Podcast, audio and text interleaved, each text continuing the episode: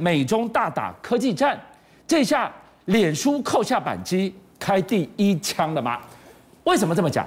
我们要看到的是，脸书宣布要打造元宇宙时代，抢当网络世界新纪元的造物主。什么是元宇宙啊？你只要一副 VR 眼镜，就进入了这个元宇宙，仿佛一级玩家在线呢。美国抢当虚拟的霸主，到底背后看到中国什么样的威胁？宅男终于要出头天啦，就像跟你想象，如果有一个世界，在这个世界里面没有高矮胖瘦，没有美丑，没有身高上的限制，每一个人进去都是巨男美女，每一个人都有相同的条件，每一个人你想有大胸肌就大胸肌，想要六块腹肌就六块腹肌，唯一的事情是你需要一副。AR 或者是 VR 的头盔，这个世界有多么的吸引人？是这样子。现在有个新的概念被丢出来，就是我们要谈的叫做元宇宙的概念。元宇宙概念什么东西？很简单。对你而言，它就跟电影某些情节一样，你只需要一个头盔戴上去。你头盔戴上去后，你所看到的世界会跟全世界所有人看到世界是连在一起，它是个虚拟世界。在这世界里面，你不是单纯的打电动，你可以在里面做任何你想要的角色。然后呢，它里面的技术有 AI 的技术，有物联网技术，然后呢有 VR 技术。当你把这些技术全部连在一起的时候，你会进入到一个全虚拟的世界。在那个世界里面，你只要有钱。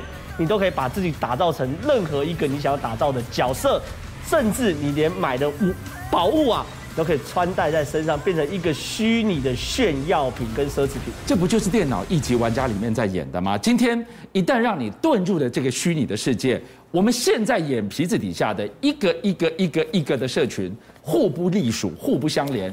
它变成星球，星球跟星球可以互通，星球有星球的货币到这里也能用，星球的宝物到这里也能用，哇，那就是大一统的另外一个宇宙了。对，没有错。所以呢，他们叫做元宇宙。这个元宇宙概念呢，不是在科幻小说概念，而是正在发生的事情。第一个，脸书哦，脸书它是这样的，他认为元宇宙是下一个世代网络的核心哦，所以马克·祖克伯他直接要招募好几万个员工，他公开说。五年后，脸书要转型成虚拟世界。其实现在脸书已已经有这个味道。我在滑脸书的时候，我是进入到脸书的世界里面，我的朋友在里面分享所有事情。可是呢，这毕竟只有视觉上的感受。对。可是呢，当你戴上 VR 眼镜进入到元宇宙的时候，你就是全副身心灵啊，连触觉、连嗅觉，全部都会进入到那个世界里面。所以呢，脸书它不断的思考，我如何增加人类对于他们公司的依赖性。想了半天，靠的是。是元宇宙，所以呢，他们还特别跑去干嘛呢？看了这个 VR 眼镜，因为我们就要讲元宇宙的核心商品，其实核心技术是互联网没有错，还有人工智慧没有错，可是核心商品就是这种虚拟的 VR 眼镜。你只要一副眼镜，没有错。所以呢，他们连这个眼镜都做出来，然后呢，他们就是在全副身心的去打造这个东西。可问题是，这也造成很多人的担心的。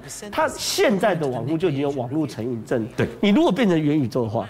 那这个网络成瘾症更是无可复加的，无可复加。你就百分之一百甘心成瘾，臣服于脸书创造的虚拟世界了。是，所以说这是一面两面刃。可是无论我们再怎么担心，这个世界正逐渐在成型，而且慢慢的被应用在很多层面上。第一件事情，NASA。哎，NASA 既然做了一篇叫做影像小说的东西，这个东西呢，其实就是 NASA 影像小说，看到没有？一般来说，我们去看看看所谓漫画就是纸本，对不对？对。可你看哦，它旁边呢，它有个 QR code，你只要扫进去之后呢，你你看。一切的东西都会，会动哎，都会动哎，这叫做 AR，叫做扩增实境。它意思是，比如说你哎，我们以前看所谓的金庸小说好了，我们看到欧阳锋好有没有？他们在华山之巅去比武的时候，我们要靠自己去想象欧阳锋跟洪七公在华山之巅比武的场景。可是现在有这种扩增实境技术，抱歉，你扫个 QR code。欧阳锋跟洪七公就在你的面前开始跟你比武啊，甚至连那种大雪纷飞的场景啊，叫花子鸡的香味，你都仿佛看得到。这个就是目前 NASA 在做的一个叫做手本影像小说。那这东西呢，确实哦也会增加什么？我们看漫画的那种沉浸度跟虚拟的感觉嘛。我们现在看到的科技的技术日新月异，观众朋友千万不要误会，这一题不是科技题，这一题再看下去。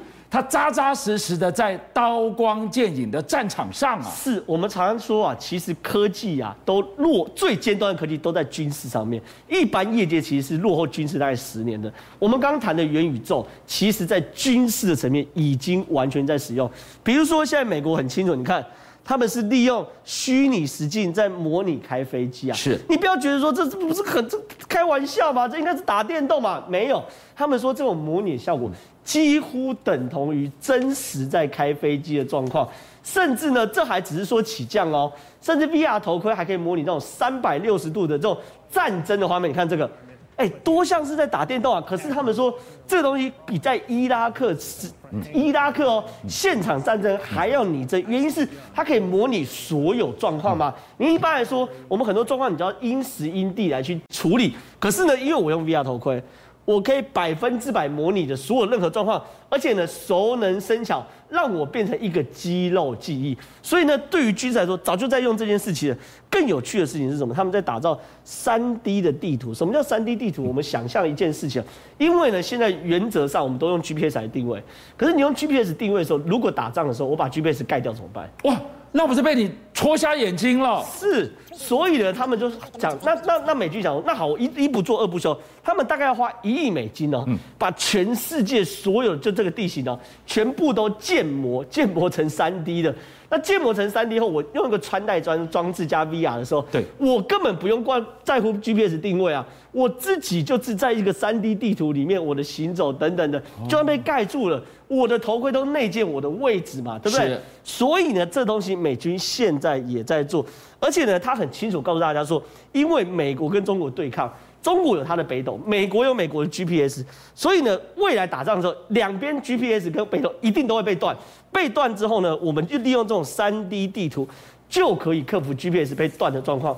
所以不要以为元宇宙离我们很远，其实在军事上早就已经建构了军事上的元宇宙。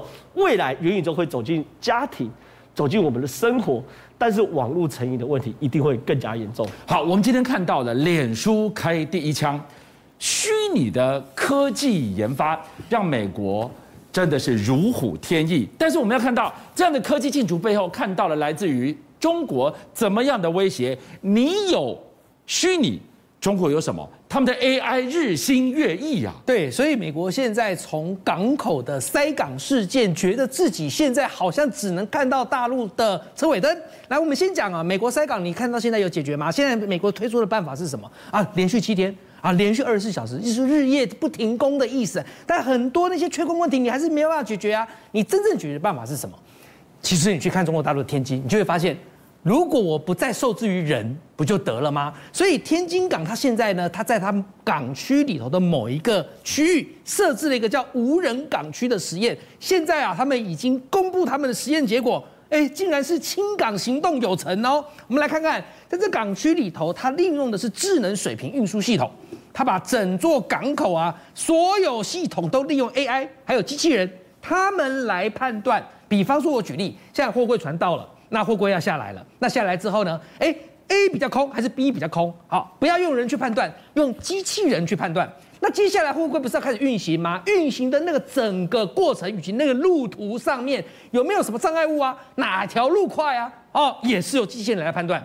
所以你看，机器人跟 AI 两个加起来之后，它有用到人吗？没有嘛？你刚刚描述的这段画面，我看得很仔细。对，这个忙碌的天津港，我看不到一个人呢，真的看不到一个人。那还有人就问哦，说那你看哦，现在像这些运输货柜的这些运输设备。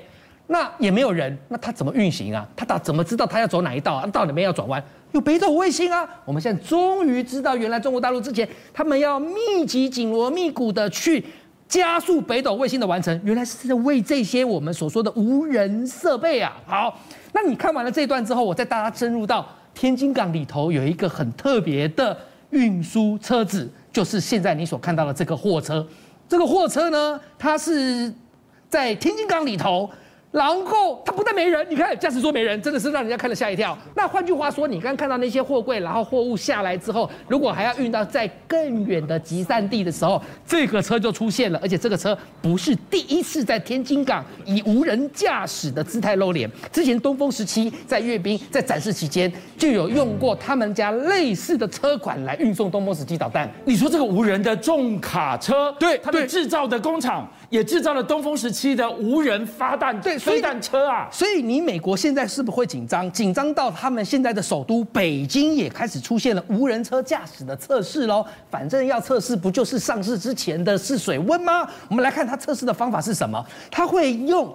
一百公里，再进到两一千公里，再进到两千公里。你不要一次就测两千公里，那这样无人车驾驶测两千公里是不是有点冒险？那他就先从一百公里开始，一百公里开始在测试的时候，驾驶座是没有人的，是自动驾驶，可是副驾驶会有一个人。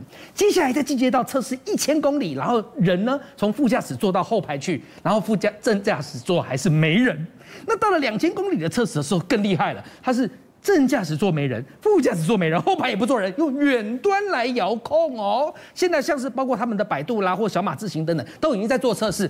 所以美国如果现在看到无人港了，又看到无人车，以后你整个北京搞不好这个首善之区都变成无人化的时候，那么美国他要担心的就是。会不会我在 AI 或者是在机器人无人设备永远追不上你中国大陆？邀请您一起加入五七报新闻会员，跟俊相一起挖真相。